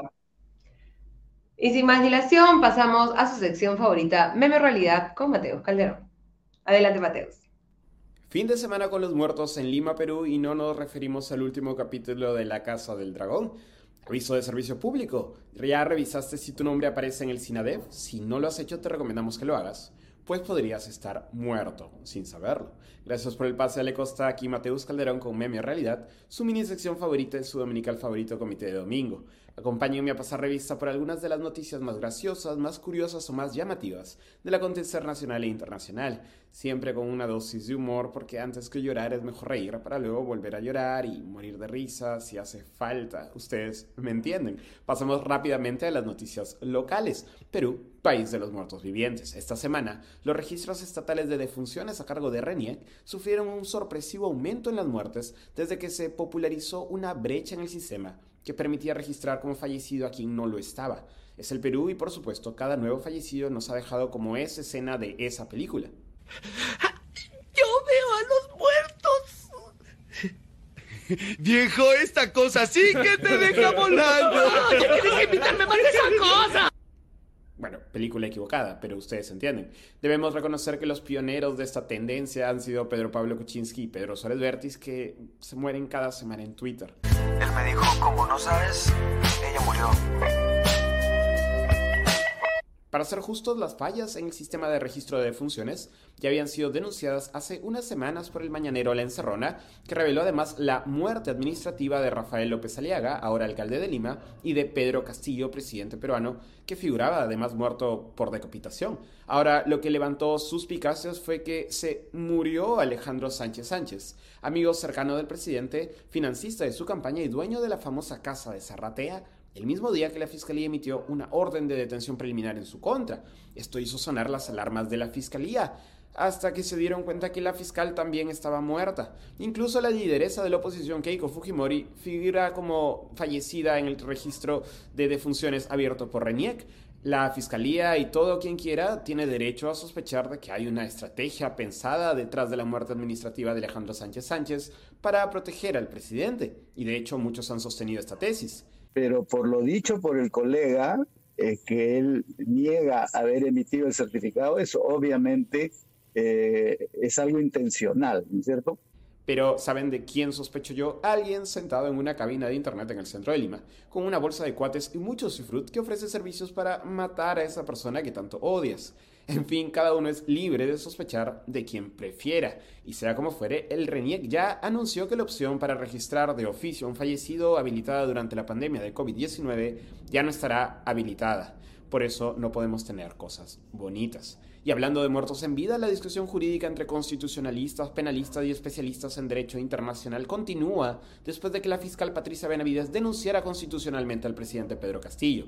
Los argumentos de un lado y del otro, entre los que defienden la posibilidad de que Castillo sea acusado y los que la rechazan, vienen circulando en medios y redes sociales desde hace días.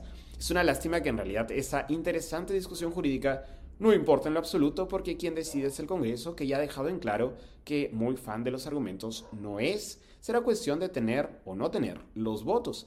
Y digamos que la situación como que no apoya mucho a Castillo un muerto viviente, si me lo preguntan a mí, pero la nuestra es desde hace mucho tiempo ya una democracia zombie, así que todo puede pasar. Y en la sección Imagínate vivir en Suiza y perderte de esto, la guerra de los multiversos de las chilindrinas ha iniciado oficialmente. María Antonieta de las Nieves, la actriz mexicana detrás de La Chilindrina, ha mostrado su fastidio con las representaciones peruanas de su personaje, empezando con la popular o conocida Chilindrina Huasca de Huacho o Chilindrina Huachana, y también por la imitación que le hacen en el programa El WhatsApp de JB, de las Nieves declaró lo siguiente. Una chilindrina se está presentando en Perú. En Perú con cerveza en, en la mano y haciendo un baile por demás difícil de creer, casi casi diría yo erótico. Totalmente lo contrario a la imagen que usted siempre presenta. Totalmente, Dios mío Y además es un chico que no es chico, es una chica que se cree la chilindrina. No, no, no, está fatal. Yo me pregunto, ¿qué onda con odiar a la chilindrina guachana si solo está allí y no hace nada? No es como que participe en un programa de televisión que básicamente normaliza la violencia contra los niños, como si hacen otras personas. Pero bueno, la chilindrina además ya tiene bastante con otra chilindrina a la que también se ha enfrascado en una discusión. Yo fui primero, ahora viene ese retaco, dicho la chilindrina guachana, a la chilindrina de Chepén en fin, volviendo a la chilindrina original, De las Nieves siguió hablando y pues le añadió su cuota de racismo a sus declaraciones. Y después hicieron un concurso donde aparecieron seis chilindrinas negras. No, perdón, seis chilindrinas blancas incluyendo una negra. No tengo nada contra los negros. Lo que tengo en contra es que me estén imitando, imitando como una chilindrina con la portada de mis fotografías y mi logotipo. Disculpen, pero ese no tengo nada contra los negros suena demasiado a no tengo nada contra los gays, mi peluquero es mi amigo. En fin, eso ha sido todo por hoy. Volveremos el próximo jueves con la noticia de la semana explicada y el domingo próximo, a esta misma hora, aquí en Meme Realidad. De vuelta contigo, Ale Costa. Muchas gracias, Mateus. Este, esta pelea del multiverso de las chilindrinas de verdad es este lo que necesitaba para cerrar este domingo. Pero antes de cerrar comité de domingo, vamos a conversar con Diego Salazar para ver qué ha sucedido hoy los dominicales en tiempo real. ¿Cómo estás, Diego? Muy buenas noches. ¿Qué tal, Ale? ¿Cómo estás? De hecho, podríamos haber cerrado tranquilamente con Mateus. Sí, me imagino, aunque no, no haya estado yo monitoreando porque estaba en el programa esta semana, siempre te pregunto cuál es el menú, pero hoy solo había un plato, ¿no? Que es el de la denuncia constitucional y así como hay la guerra de los pollos a la brasa, hoy día debe haber visto, a ver, quién preparó la denuncia constitucional con la mayor cantidad de papas. Todos, todos chifas de barrio y solo había arroz chaufa. Eh, sí, no, es, es, sorprendente, creo que desde que hemos iniciado el programa, y con excepción, obviamente, del domingo electoral, eh, no había habido nunca un domingo en el que no hubiera absolutamente nada nuevo en ningún canal, en ningún programa. Todos hacían eh, referencia a los datos, detalles, informaciones que, de las cuales nos enteramos todos durante la semana, provenientes del informe de acusación constitucional, ¿no? de denuncia constitucional presentada por la fiscal y también eh, su argumentación para solicitar la detención de estas seis personas, una de las cuales está fugada, ¿no? Segundo, Alejandro Sánchez Sánchez, y el allanamiento de las viviendas y oficinas de los congresistas popularmente conocidos como los niños. Entonces no ha habido nada, es increíble. Eh, sí he rescatado algunas cosas que eran interesantes por si alguna, algunos de nuestros espectadores pues no son tan dementes como nosotros y están pendientes de todo lo que se dice en la semana. Hay una cosa bien interesante. He, rescatado dos cosas, tres cosas claves. Eh, em, hay un recibo de un retiro de una cuenta del BCP de Samir Villaverde. Es un retiro de dinero en efectivo por los famosísimos 100 mil 100 grandes, ¿no? Los famosísimos 100 mil soles que según la propia declaración del testigo protegido, que pues todos presuponemos que es el propio Samir Villaverde, le había entregado a el prófugo de la justicia, el exministro del MTC, Juan Silva, ¿no? Entonces, para todos aquellos que, ¿dónde están las pruebas? No hay pruebas. Bueno, pues aquí hay un documento de un retiro del mismo día en el que supuestamente, ¿no? presuntamente, Samir Villaverde le había entregado esa cantidad de dinero a Juan Silva. Esto es parte de la carpeta fiscal. Otro dato importante que ha sido, que también fue revelado, de nuevo, esto ha, sido transversal. Todos los dominicales han sacado las mismas informaciones con más detalles, algunos con imágenes. Ahora te voy a hablar de las imágenes, aunque de hecho Mateus ya las mencionó, pero creo que son relevantes. Hay otro, otro dato importante, Fermín Silva, el dueño, el famoso dueño de la clínica La Luz, que es la clínica favorita del presidente Castillo, como bien sabemos, eh, aceptó en su declaración ante la fiscalía eh, que había entregado a Bruno Pacheco una coima por 45 mil soles relacionada con el nombramiento de su amigo, se me acaba de escapar el nombre, Hugo Chávez, el Hugo Chávez peruano. el Hugo Chávez peruano al mando de Petroperú. ¿no? Eh, según había ya confesado Bruno Pacheco, esto es parte de su declaración ante la fiscalía, de esos 45 mil soles, 30 mil eran para el presidente Castillo, 15 mil eran para él. Eh, bueno, quien hizo esa entrega de dinero, el señor Fermín Silva, íntimo amigo del presidente Castillo, ha aceptado en su declaración ante la Fiscalía que esto es así, ¿no? Ha corroborado el testimonio de Bruno Pacheco, ¿no? Esto, esto, esto es un tema importante, porque, de nuevo, muchas veces estamos en el terreno de las declaraciones, de los testimonios, de las confesiones, pero el trabajo de la Fiscalía es esos testimonios, esas declaraciones, corroborarlas con información extra, ya sea con información documental o con testimonios que sustenten estas declaraciones. Y en estos dos ejemplos que te he puesto, eso es lo que estamos viendo, ¿no? Por un lado tenemos un, documento, ¿no? Un retiro bancario por la misma cantidad. Que estaba en efectivo. que, el dinero, que el dinero existió, y pues haría falta otra comprobación más para que ese dinero, demostrar que ese dinero cambió de manos, pero hay, un, hay una eh, convicción suficiente para eh, saber que ese dinero existió y que según eh, Samir Villaverde pasó a manos de Juan Silva, ¿no? Y en el caso de Fermín Silva, él está confesando, está corroborando la declaración de Bruno Pacheco y él está confirmando que entregó ese dinero y que ese dinero era en parte para el presidente Castillo. Otro hecho que se suma en esta misma línea, ¿no? Eh, hemos podido saber esta semana que un colaborador eficaz, cuyo nombre no conocemos, ¿no?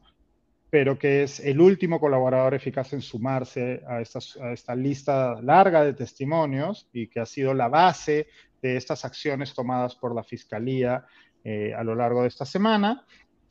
Bueno, según este colaborador eficaz, eh, el presidente instruyó al secretario de Palacio, hasta hace nada viceministro del Ministerio de la Mujer, Beder Camacho, para que realizara, realizara gestiones ante las embajadas de Venezuela y México.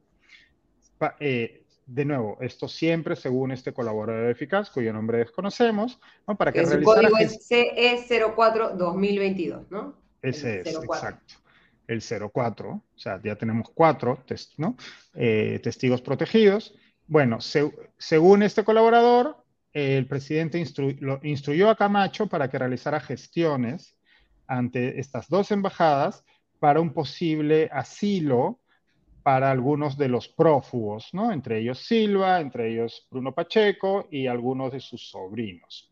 Bueno, hoy hemos podido ver, y esto también ha sido publicado por todos los dominicales o por varios de los dominicales, de hecho, les ganó la primicia Epicentro TV, que fue quien primero difundió las imágenes en, primero en su cuenta de Twitter, luego en su página web. Hemos podido ver imágenes de Beder Camacho ingresando a la residencia del embajador, tanto de Venezuela como de México.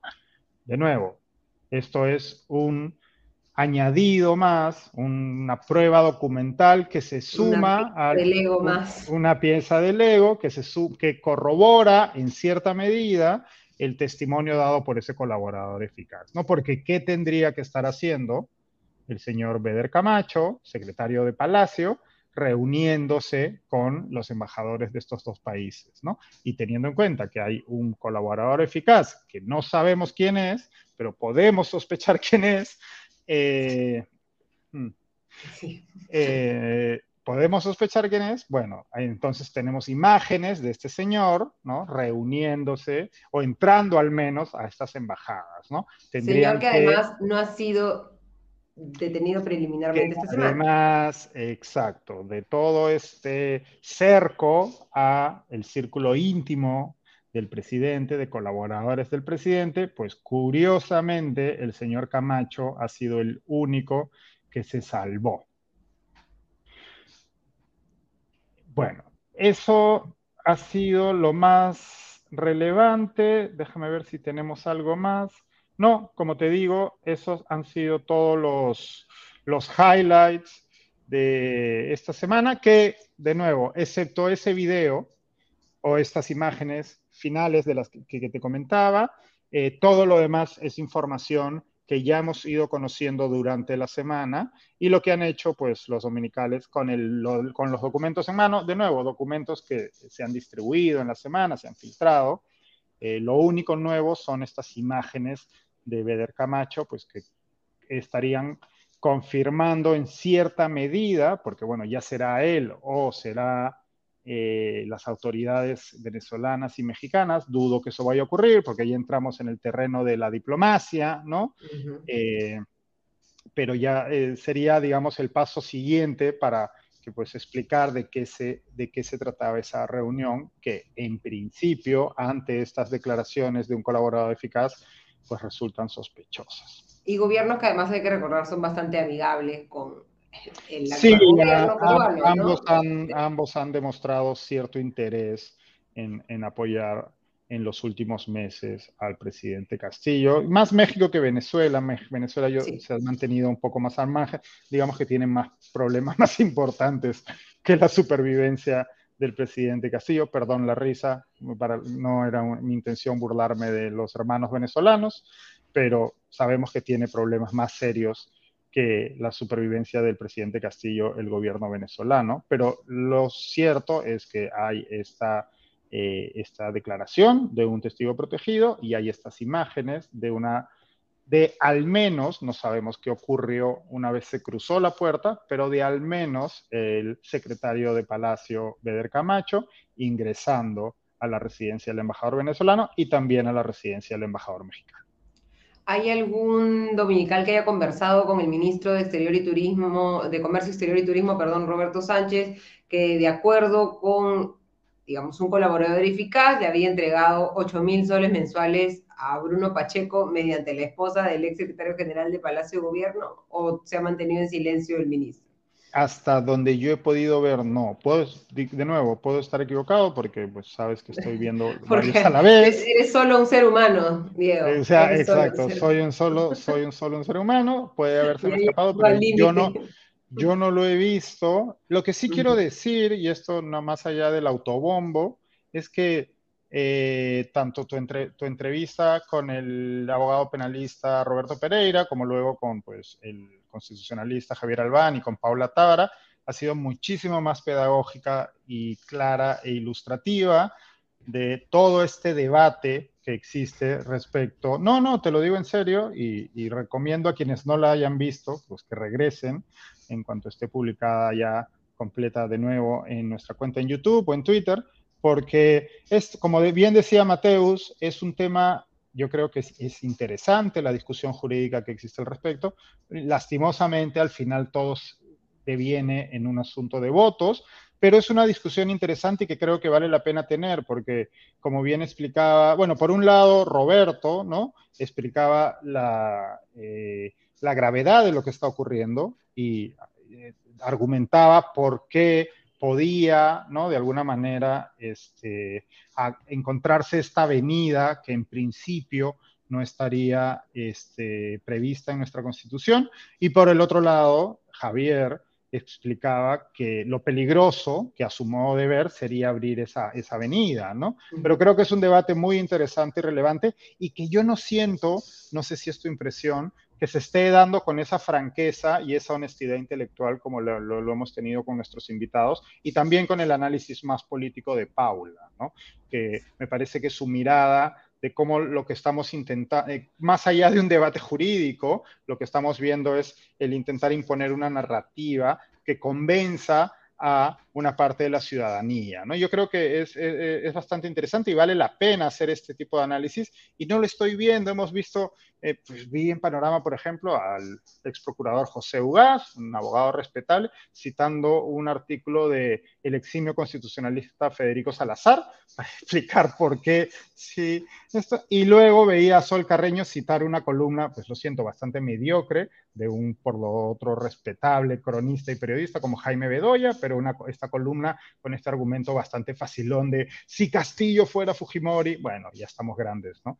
Para ese tipo de cosas. Y lastimosamente ese es el nivel de la discusión ahora y creo que eh, eh, hacemos bien en plantear a expertos en la materia y que están dispuestos a tener una conversación franca y a decir en algún caso no sé o me preocupa esto o no esto no está claro o esto plantea estas dificultades porque todo el mundo parece querer tener la razón sea como sea, o defender sus intereses o los intereses que le son caros, en lugar de plantear una discusión eh, intelectual honesta que creo que es necesaria para, porque al final del día se trata de un proceso que, como bien explicaban Paula y Javier, no va a ocurrir de la noche a la mañana, esto va para largo, tenemos que entenderlo y tenemos que analizar y comprender las consecuencias de, que puede tener.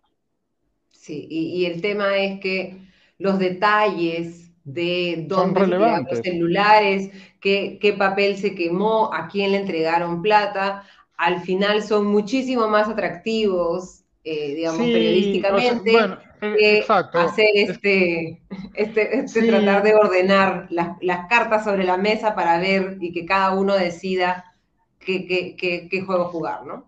Claro, y por, eso, de hecho, por eso mismo te resaltaba también el trabajo de la Fiscalía a la hora de conseguir estas corroboraciones, ¿no? Porque ya sabemos que lastimosamente en nuestro país muchas veces los periodistas o los noticieros o los dominicales van con lo que haya, sea que haya en ese testimonio y sin decir de manera explícita o, explícita o explicar que muchas veces un testimonio, pues, o sea, no, muchas veces, sino más bien un testimonio es como el inicio del juego, ¿no? Y ese testimonio debe ser corroborado y, ese, y ese, esa persona, la persona que brinde ese testimonio tiene que otorgar eh, información que respalde su testimonio y la fiscalía a la vez tiene que hacer su trabajo de investigación. Entonces, claro, si no entendemos todo eso y si no y si nos quedamos solo con se quemaron los celulares que o, se lanzaron al mar los celulares que de nuevo es, una información relevante pero que tiene que ser sustentada tiene que ser corroborada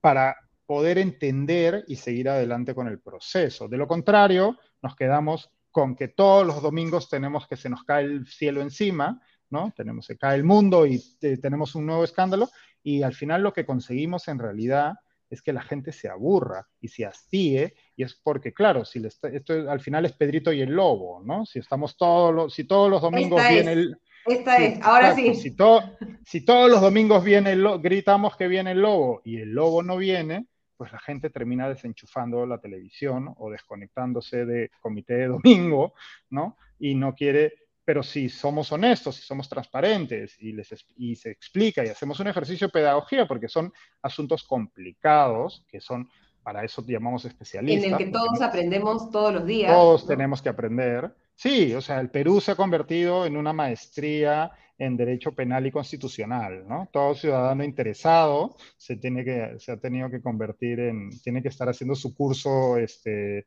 CISEC, de derecho penal. Y, bueno, los monstruos de la Constitución. Los monstruos de la Constitución, exacto. Sí. En solo un mes hablas, hablas inglés, pero esta es la versión. Este, y habla de derecho penal.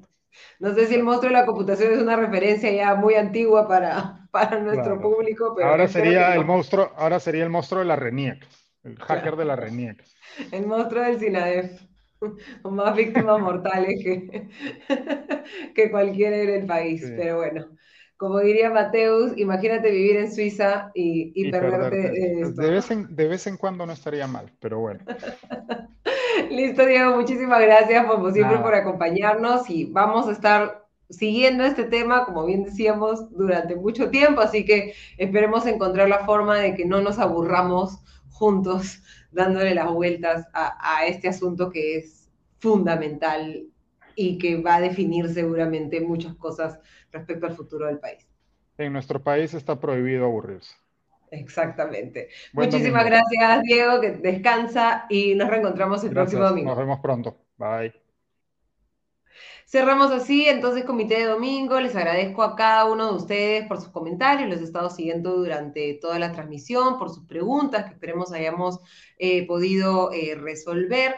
Y como les digo, invitarlos a acompañarnos domingo a domingo para tratar de encontrar el otro lado de la noticia, ¿no? De repente no el más brillante, ¿no? El que más llama la atención, sino el que creemos honestamente es el más relevante. Les pedimos que si les gustan nuestros contenidos, nos puedan regalar un like, suscribirse a la cuenta del comité de lectura, y si pueden, también suscribirse al servicio de podcast de noticias, el podcast económico y el podcast de noticias internacionales de Farid Cajat, que producimos en Comité de Lectura. Les agradezco nuevamente por habernos acompañado en esta larga edición de Comité de Domingo. Nos reencontramos en siete días. Hasta la próxima.